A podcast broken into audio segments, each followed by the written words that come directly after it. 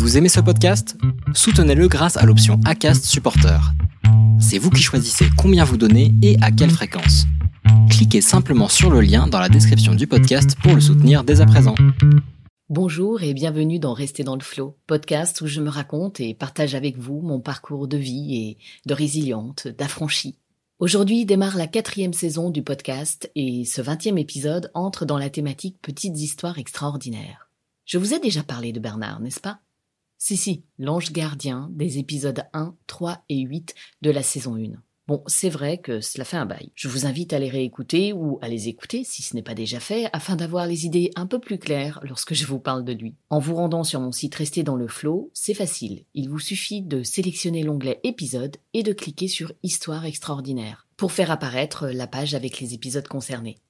Il s'en est passé des choses depuis le premier épisode publié à la fin de l'été 2018, où je vous narrais justement ma première rencontre avec Bernard. La première fois où je l'ai entendu me parler en marchant tranquillement sur le chemin du pré aux ânes. Ce fameux pré que je pouvais traverser de part en part à travers les herbes hautes lorsqu'aucun animal ne s'y trouvait pour gagner cent mètres de marche.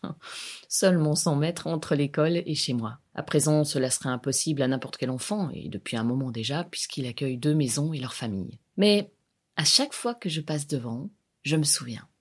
Jamais je ne pourrais oublier ce lieu, sa, sa jolie pente et et la lumière du soleil se reflétant sur la rosée du matin. La neige, nous appelant, mon grand frère et moi, à glisser sur elle et, et nos yeux rieurs en plein hiver. Les odeurs aussi, mélange d'herbe et de crottin d'âne. Il y a un peu de tout cela à la fois lorsque je repense à cette rencontre extraordinaire, ce souffle de vie qui apparaît dans la tête de la petite gamine que j'étais.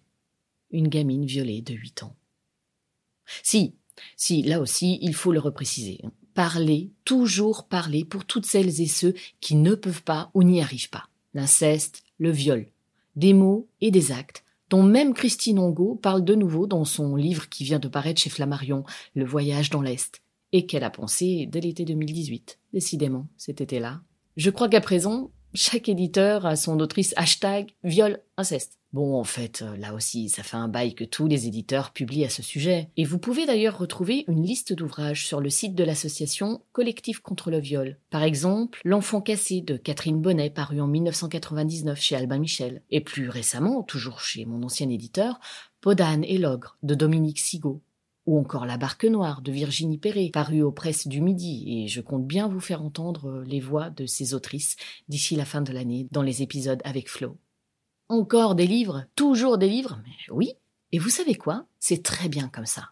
Non, ce n'est pas marrant, c'est vrai, c'est plombant, c'est fatigant, c'est c'est lassant d'entendre parler de trucs qu'on n'a pas envie d'entendre, d'entendre des souffrances qui ne sont pas les nôtres, d'entendre toujours cette même rengaine depuis que Weinstein et consorts sont passés par là, mais, mais surtout que les femmes ont élevé leur voix à travers MeToo, ont levé le voile grâce aux réseaux sociaux. Là non plus, je ne compte plus le nombre de de comptes Instagram qui se sont créés à ce sujet, tels euh, l'association Protéger l'enfant. Je vais vous faire une confidence. Moi aussi, ça me gonfle. Ne croyez pas le contraire. Après tout, je suis affranchie de ce passé, je n'en souffre aucunement, et c'est bien pour cela que j'arrive à en parler aussi facilement. Mais entre nous, j'ai plein d'autres envies, d'autres désirs, d'autres rêves que penser à toutes les souffrances que peuvent causer les viols, qu'ils soient commis sur des enfants de la part d'un proche ou pas. En général, je me concentre sur les points positifs ou les techniques et les outils mis en place pour s'en sortir et je témoigne de cela, tout doucement au fil des mois, de ce que j'ai connu, parcouru, utilisé. Car ce qui m'importe le plus à travers ce podcast, c'est de montrer la voie de la résilience, celle où, doucement, vous trouverez un apaisement, et puis de l'affranchissement. Et parfois, pour cela, il faut redire les choses, reposer un cadre, redonner un contexte. Oui, je suis une affranchie, mais une affranchie de quoi? Au-delà de la résilience et de tout le chemin parcouru en plus de quarante ans, il y a la vie, une vie simple. Une vie que je pourrais qualifier de douce, quand bien même je suis dans une période de transition, transition professionnelle, avec tout ce que cela comporte comme incertitude. Il y a dix ans, cinq ans même, jamais je n'aurais été aussi sereine. Jamais je n'aurais cru pouvoir connaître un jour cette sérénité dans laquelle je vis. Je pense que la prise de parole de beaucoup de traumatisés ou anciens et anciennes traumatisés comme moi, contribuent à l'installation de cette sérénité. Certes, cela ne se fait pas sans, sans à-coup, mais jamais cela ne me ramène à revivre les souffrances comme souvent par le passé. Pourquoi je suis en train de vous parler de cela? Parce que c'est la rentrée. et que la vie professionnelle va reprendre ses pleins droits. Et qui dit vie pro dit collaborateur, manager, boss, obligations de toutes sortes, employé, travail en équipe avec tout ce que cela comporte comme difficultés et stress, avec mise en place d'objectifs souvent impossibles à atteindre parce que mal pensés, avec manque d'écoute, manque de compréhension, et le fameux mot à la mode, manque de bienveillance. Et je sais combien, ancien traumatisé, on peut retomber dans nos tourments dans ce cas-là en essayant de tenir tant bien que mal, en s'évitant, en se niant trop souvent, parce que ça réactive l'ancien trauma, alors que de prime abord il n'y a aucun lien. À vous toutes et tous qui savez ce qu'être en état de survie permanent, je vous souhaite de vous reconnecter à vous-même et d'arriver un jour à dire stop à tout ça. Stop à la souffrance créée par votre environnement, qu'il soit personnel ou professionnel, comme maintenant lors d'une rentrée. Bon allez, il est temps de passer au sujet prévu pour cet épisode et qui sort des sentiers battus. J'ai dit qu'on allait parler d'anges. Alors on y va. Et n'oubliez pas, si cet épisode vous a plu, rendez-vous sur Apple Podcast, iTunes ou ailleurs, mais plutôt dans l'environnement de la pomme, pour laisser un commentaire, quelques étoiles et permettre au podcast d'avoir ainsi plus de vues. Merci.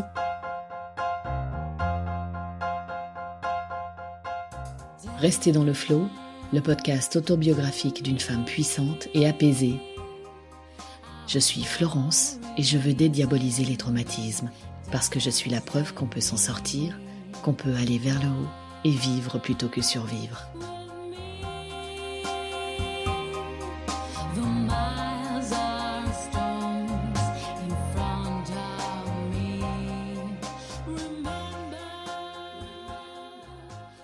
Une part de moi, de vous peut-être aussi, appartient au chemin de résilience parcouru au fil des années. Et sur ce chemin, un jour, j'ai été surprise par une voix, par celui qui m'a dit s'appeler Bernard. Cette voix fait une grande partie de mon éducation à côté de celle de mes parents. Parce que oui, malgré toutes les difficultés rencontrées, malgré mon secret sur ce que je subissais, et vous savez, vous savez que tout l'amour de nos parents, nos proches, lorsqu'on en a, ne suffit malheureusement pas à retirer la souffrance que l'on vit. Donc, malgré tout cela, je ne suis jamais tombée dans une quelconque addiction, ni alcool, ni tabac ou autre drogue, pas de conduite addictive, euh, à risque, seul ou avec des amis, ni sur le plan sexuel ou dans d'autres pans de ma vie d'ailleurs. Personne n'aurait pu savoir ce que je vivais, pas même mes parents, qui eux, ok, me voyaient souffrir, mais ne pouvaient mettre cette souffrance que sur le compte de l'adolescence, du complexe du homard, comme le disait Françoise Dolto. Alors d'aucuns non connaisseurs du sujet pourraient me rétorquer Oui, mais Flo, Flo, là, maintenant avec ton podcast, on est au courant, c'était quand même moins dur pour toi, tu ne vivais pas sous le même toit que ton grand-père, que ton agresseur. Oui, mais Flo, il ne s'agissait pas de ton père ou ta mère. Oui, mais Flo, ce n'était pas tous les jours qu'on te violait.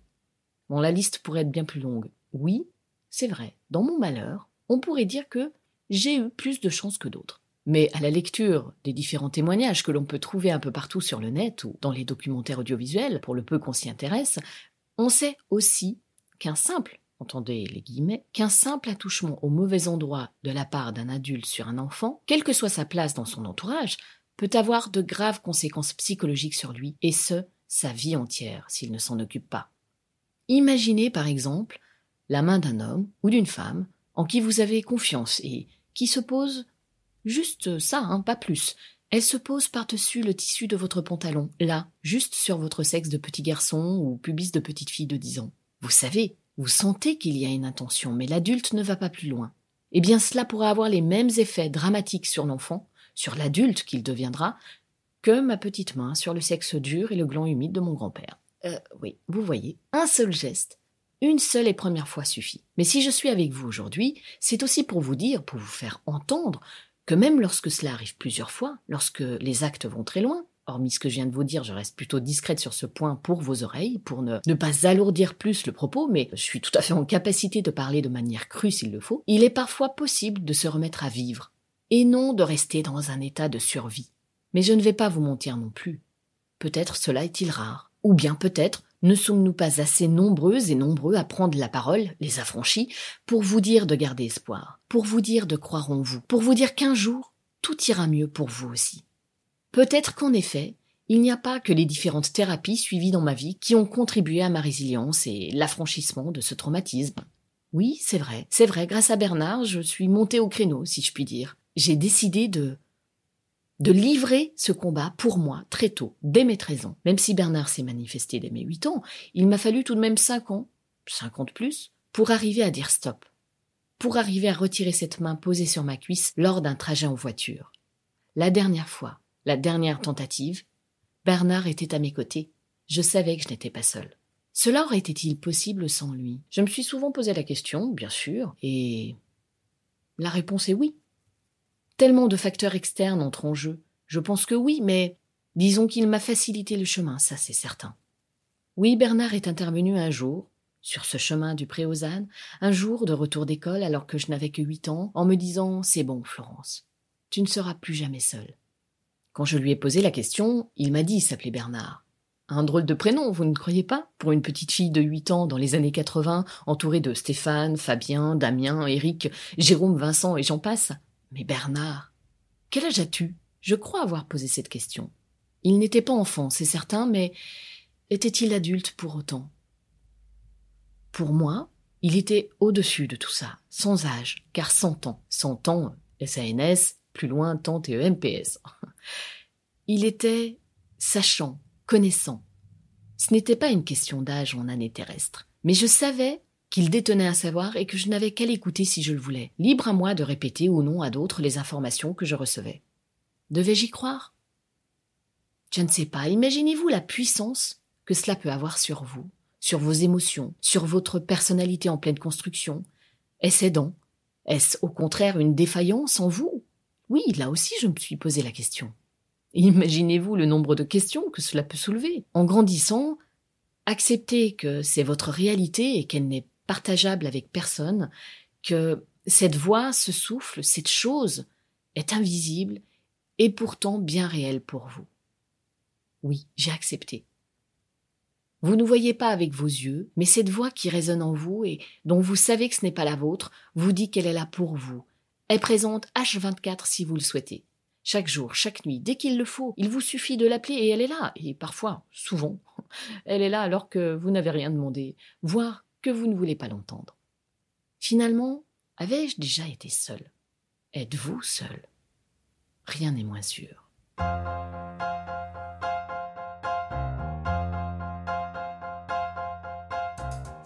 Cette voix que j'entendais et dont j'étais persuadée qu'elle n'était pas la mienne, avec qui je pouvais avoir de réelles discussions, se mélangeait sans cesse à cette intuition permanente des événements à venir, à des flashs aussi, des images, l'histoire des autres qu'elle me racontait alors que je n'avais rien demandé, que voulez-vous que je fasse avec cela?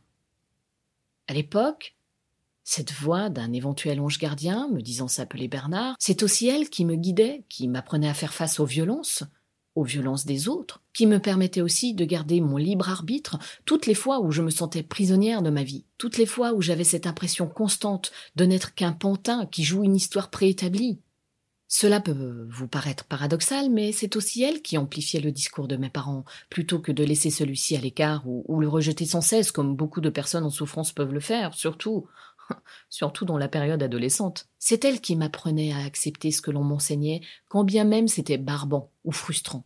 Que oui, je devais avoir mon propre jugement en me renseignant, en apprenant des autres, en acceptant aussi parfois que les adultes étaient des gens prévenants, et pas seulement des prédateurs en apprenant aussi à me faire confiance et à aller de l'avant, à oser. Bon, j'en conviens, avoir confiance en la vie, c'est ok.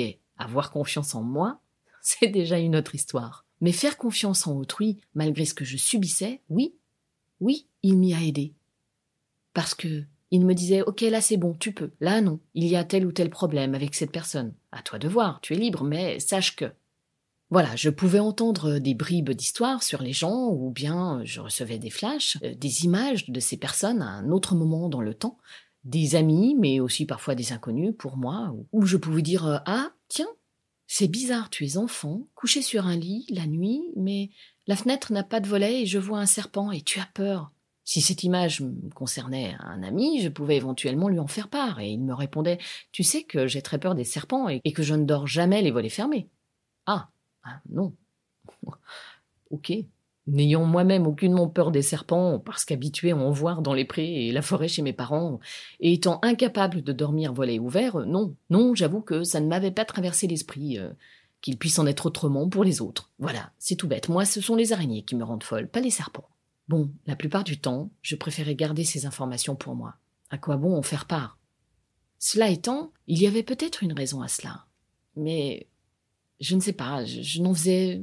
Oui, je n'en faisais rien. De la même manière, j'ai toujours su pour ma mère, Paulette, que vous pouvez écouter dans l'épisode numéro 4 d'Avec Flo si vous le souhaitez. Je savais qu'elle avait vécu une histoire similaire à la mienne. Oui, je savais. C'est d'ailleurs ce que je lui ai demandé un jour en voiture, vers mes 18 ans, alors que je venais de lui confier mon terrible secret. Et toi? Alors, qui était-ce? Vas-y, raconte. Raconte-moi, maman, je, je sais.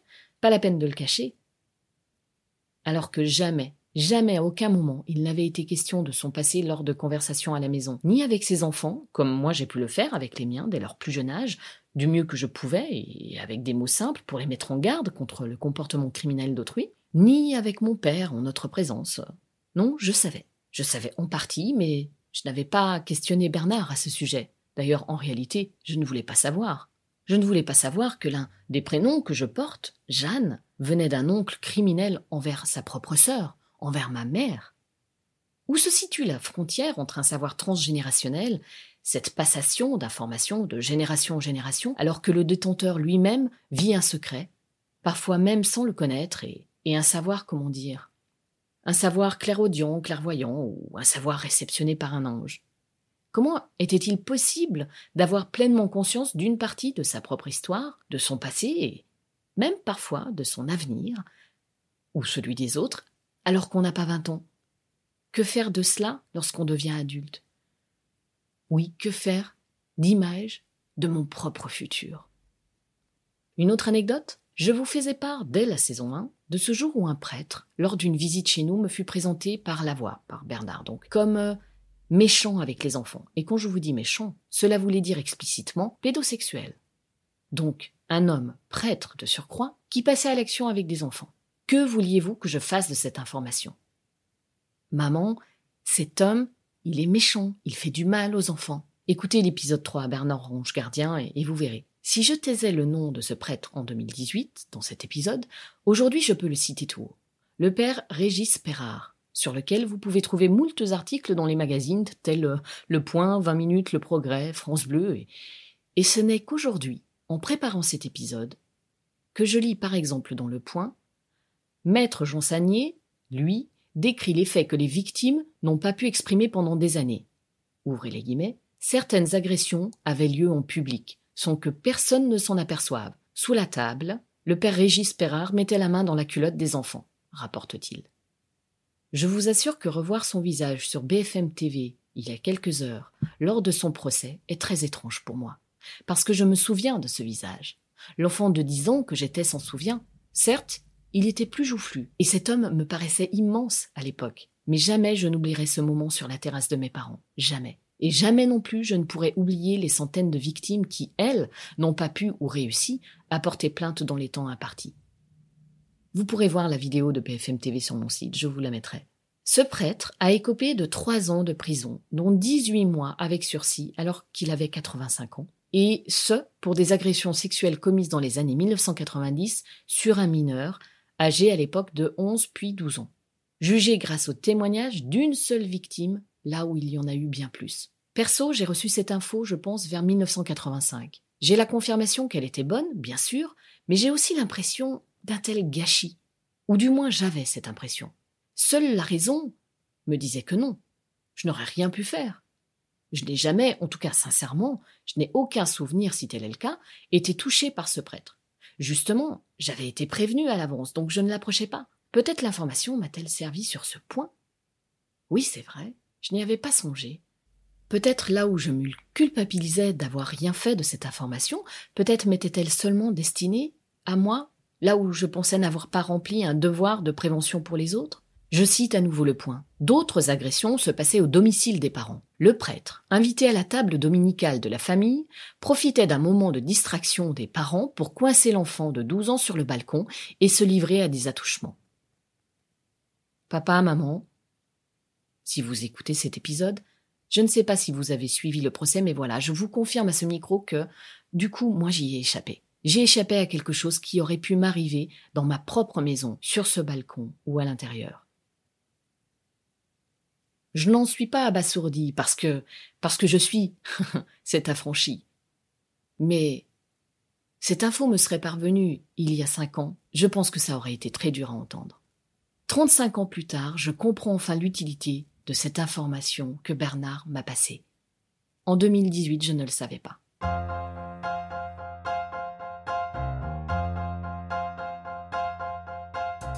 Si je pars du principe que c'est bien un ange gardien que j'avais à mes côtés, que Bernard en était, il me faut en savoir plus. Qu'est-ce qu'un ange? Est-ce qu'il y en a plusieurs sortes? À quoi, à qui servent-ils? J'ai donc farfouillé dans mes vieux bouquins et sur le net. Je vais essayer de ne pas être trop longue, hein, de ne pas vous barber et vous amuser un peu en ma compagnie. Qui ne connaît pas les magnifiques peintures de Fra Angelico, surnommé le peintre des anges? Ou du peintre, architecte et poète florentin Raphaël, en italien Raffaello Sanzio, peintre officiel du Vatican dès 1508 et dont nous avons fêté les 500 ans de sa mort l'année dernière. Ou encore celle de Caravage, peignant Saint Matthieu et l'ange. Toutes ces représentations d'anges dotés d'une paire d'ailes, que signifient-elles? Et eux, qui sont-ils pour à chaque fois s'adresser aux humains? Le terme ange vient du grec agelos ou angelos, qui veut dire messager. Plutôt logique lorsqu'on a une information à faire passer, vous en conviendrez. Donc, ok, ce sont des messagers, mais les messagers de qui? Pourquoi? Si on regarde de plus près la Kabbale, c'est-à-dire la tradition ésotérique du judaïsme, secrète donc et orale, que Dieu aurait transmis à Moïse sur le mont Sinaï en même temps que la loi écrite, et donc exotérique cette fois-ci, c'est-à-dire publique, dévoilée, la Torah, il vous parle de plusieurs niveaux. Les neuf cœurs représentés par les séraphins, les chérubins, les trônes, les dominations, les puissances, les vertus, les principautés, les fameux archanges et, enfin, les anges. Chacun de ces cœurs sont divisés en huit légions, c'est-à-dire en huit anges, et chacun d'entre eux est là pour réaliser un travail très qualifié selon le cœur auquel il appartient. Donc, je n'y connais rien, mais pour cet épisode, je me suis penché sur la question. Oui alors, quand je dis cœur, entendez par là rassemblement, comme dans une chorale, n'est-ce pas? Je ne vous parle pas de l'organe que nous possédons tous, évidemment. Donc, au total, il serait 72 anges, 72 facettes du grand tout, de l'être suprême, en hébreu Ein Sof, l'Élohim des Élohim, si je reprends les termes de l'auteur François Bernaterme, alias Aziel dans son livre Initiation à la Kabbale. Notez qu'il en va de même dans la tradition chrétienne. Je n'ai quasi aucun souvenir des cours de catéchisme, mais il suffit d'ouvrir un ou deux livres ou de surfer sur le web pour savoir qu'il y a là aussi neuf cœurs angéliques. D'ailleurs, l'Église fêtera vendredi 29 septembre les archanges Michel, dont le nom signifie qui est comme Dieu, et qui est le chef des armées célestes, Gabriel, force de Dieu, ça c'est sympa, c'est l'un des prénoms de mon fils, et Raphaël, autrement dit Dieu guérit, Quant aux autres anges gardiens, leur fête sera le 2 octobre. Pour les catholiques, les anges ne sont pas du folklore ou de la littérature fantastique, écrit encore Gauthier Vaillant, journaliste politique au magazine La Croix. Au contraire, l'Église professe comme une vérité de foi l'existence de ces êtres spirituels, dépourvus de corps physique, créatures et serviteurs de Dieu. Ce ne sont pas aux yeux de l'Église des synonymes ou des façons de parler. Au IVe siècle, Saint Denis l'Aéropagite a établi une hiérarchie des anges en neuf catégories, selon leur degré de proximité et de connaissance de Dieu. Bon, là, le journaliste ne précise pas, mais a priori, il conviendrait plutôt de dire selon le pseudo Denis l'Aéropagite, auteur de traités chrétiens de théologie mystique en grec, probablement moine syrien qui a vécu vers l'an 500, à ne pas confondre avec Saint Denis l'Aéropagite athénien et converti de Paul, il est considéré d'ailleurs comme le premier évêque d'Athènes. Quel qu'ait été le Saint-Denis abordant la notion de hiérarchie céleste, de toute façon, saint Thomas d'Aquin, celui qu'on surnomme le docteur angélique au XIIIe siècle, reprend cette classification dans son ouvrage La Somme théologique. Eh bien, rien qu'en regardant la table des matières de cet ouvrage, on comprend tout le travail réalisé par l'auteur et les nombreuses questions que le thème soulève et auxquelles il répond. Et il faut voir comment il y répond. Par exemple, dans la première partie prima pars, Dieu et la création, question 111, de l'action des anges sur l'homme, à laquelle il répond par différents articles, eux-mêmes étant des questions, auxquelles il émet des objections et des solutions. Exemple, article 4, donc une question. Les anges peuvent-ils agir sur le sens de l'homme? Objection numéro 1, réponse à l'objection numéro 1, objection numéro 2, réponse à l'objection numéro 2. Conclusion, l'ange peut agir sur les sens de l'homme, soit en leur présentant un objet sensible extérieur, soit en excitant intérieurement les humeurs du corps à produire différentes apparitions sensibles. Oui, bon, je vous la fais très courte là, hein, c'est qu'un exemple. Mais du coup, peut-être y a-t-il des réponses sur Bernard. Donc voilà, pour résumer, l'existant côté judaïsme, ou du moins tiré des textes ésotériques judaïques, et côté christianisme. Mais les archanges, par exemple, existent aussi en islam. En particulier, Gabriel, qui se dit Djibril en arabe, et qui est censé avoir dicté le Coran au, prophète Mohammed. D'ailleurs, le Coran mentionne une autre figure angélique, l'ange de la mort, qui vient reprendre les âmes des créatures à leur mort. Il n'est jamais nommé dans le Coran et la Sunna, mais la tradition musulmane lui donne le nom d'Azraël. Bon ok, Ok, donc si on y regarde de plus près, c'est quoi tous ces anges alors? Cet épisode est un peu long, vous pouvez passer pour aller jusqu'à la conclusion si vous le souhaitez, mais si j'ai piqué votre curiosité, restez avec moi, on va regarder ça. On retrouve d'abord la triade supérieure, celle formée d'anges ayant le privilège d'être en direct avec l'énergie divine suprême, la source créatrice, ou Dieu, selon comme vous l'appelez. Bref, un, les séraphins. S'il y en a qui doivent répondre présent pour nous aider à découvrir notre destin et le sens de notre vie, c'est bien eux. Je dis eux parce qu'à chaque fois, ils sont huit, n'est-ce pas? Donc, il existerait, pour nous aider à découvrir notre destin et le sens de notre vie à travers la connaissance des lois cosmiques, il existerait des séraphins. Ah, et j'ai appris qu'ils avaient deux paires d'ailes. S'ils existent et que vous rencontrez un ange qui possède quatre ailes, c'est qu'il est séraphin. Mais bon, il y en a peut-être d'autres. Deux, les chérubins qui sont là pour perfectionner, grâce à l'amour et à l'amour de la source créatrice, ce que la volonté a décidé, volonté avec un grand V, et ce que la volonté a décidé est mis en place pour chacun d'entre nous avec les séraphins. 3. Les trônes, qui eux seraient les anges du destin. Ils guideraient les individus sur le point de s'incarner et surtout, ils transmettraient la lumière qui nous permet de percevoir et comprendre les épreuves de vie. Vient la triade intermédiaire, elle, qui a pour fonction de frayer un passage à la lumière divine, qui comprend les dominations, les puissances et les vertus. Les dominations, là, j'avoue que je retrouve la notion de pouvoir que l'on a tous en nous. Enfin, c'est ce qu'il me semble. Si j'ai bien compris, les dominations récupéreraient votre dossier auprès des trônes, et leur boulot serait de faire en sorte que vous ayez le pouvoir.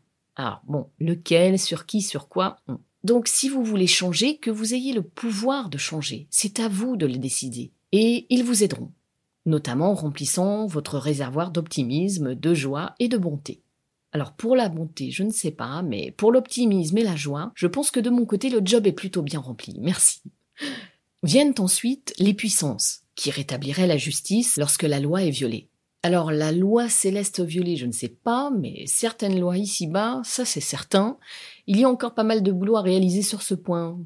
Les puissances fourniraient aux hommes et aux femmes le courage nécessaire pour affronter, maîtriser et vaincre leurs faiblesses, tous les problèmes, les soucis. Enfin, les vertus, au service de la volonté humaine, cela permettrait la prise de conscience. Ils seraient intermédiaires entre les desseins de l'ego, avec un grand E, qui est plutôt influencé par les séraphins, si j'ai bien compris, et les propos de notre volonté personnelle, notre volonté de simple mortel. Je sais que je préférerais toujours ce qui a trait à un fonctionnement en cercle vertueux plutôt qu'en cercle vicieux, ça c'est certain. Et pour finir, les trois derniers, c'est-à-dire les principautés, les archanges et les anges tout court.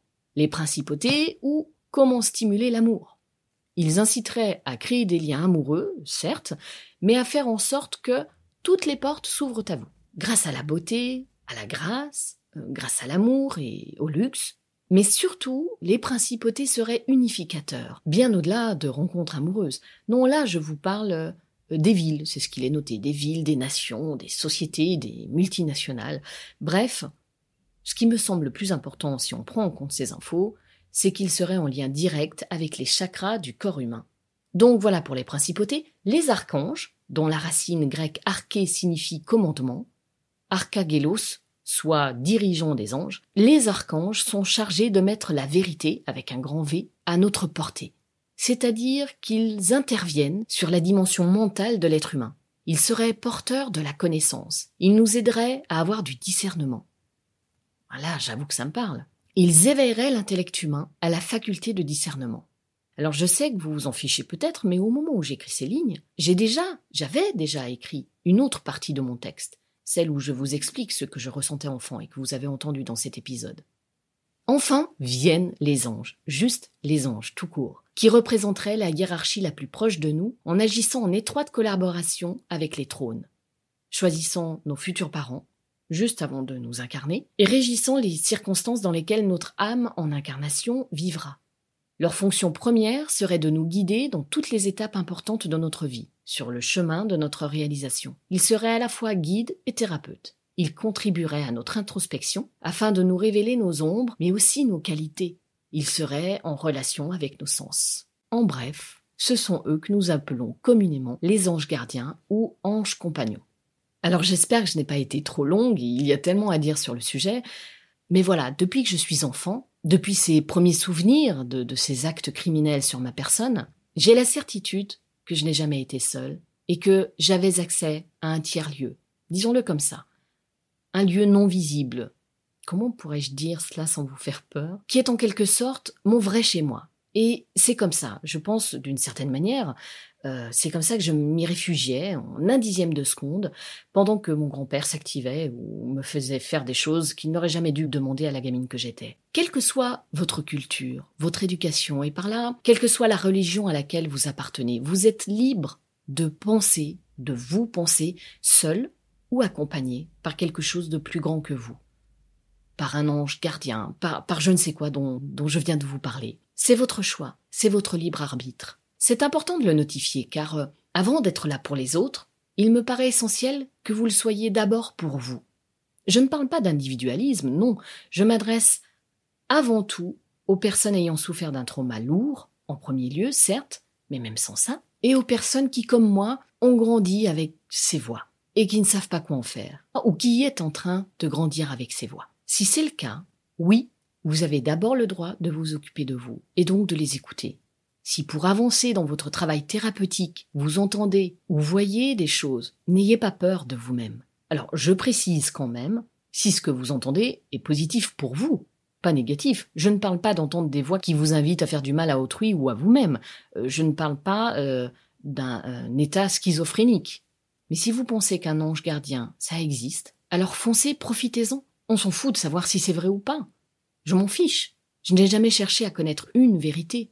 J'ai cherché à m'aligner, à me retrouver. Un coup j'écoute, un coup je mets le couvercle sur la casserole, hop, je ne veux pas savoir. Je fais selon mon envie, mes besoins.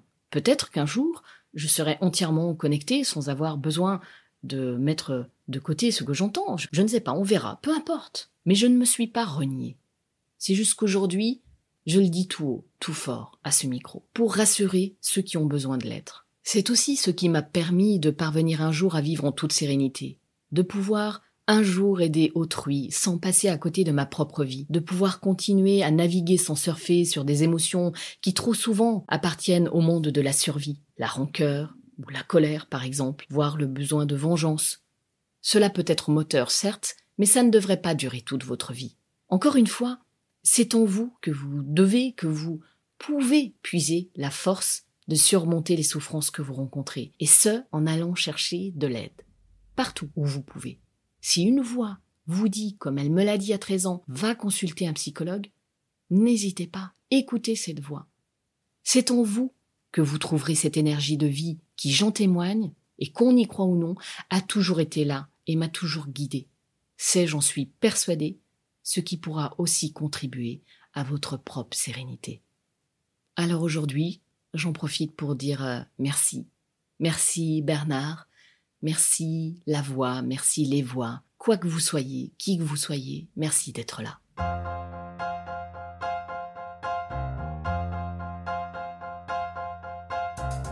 Si vous aimez rester dans le flow, vous pouvez maintenant vous abonner à la newsletter en vous rendant sur le site web. N'hésitez pas à le soutenir en laissant un avis 5 étoiles sur Apple Podcast ou sur la plateforme de votre choix. Vous trouverez sur le site web restezdansleflow.me toutes les informations citées dans cet épisode. Abonnez-vous au podcast pour recevoir une notification lorsqu'un nouvel épisode est publié.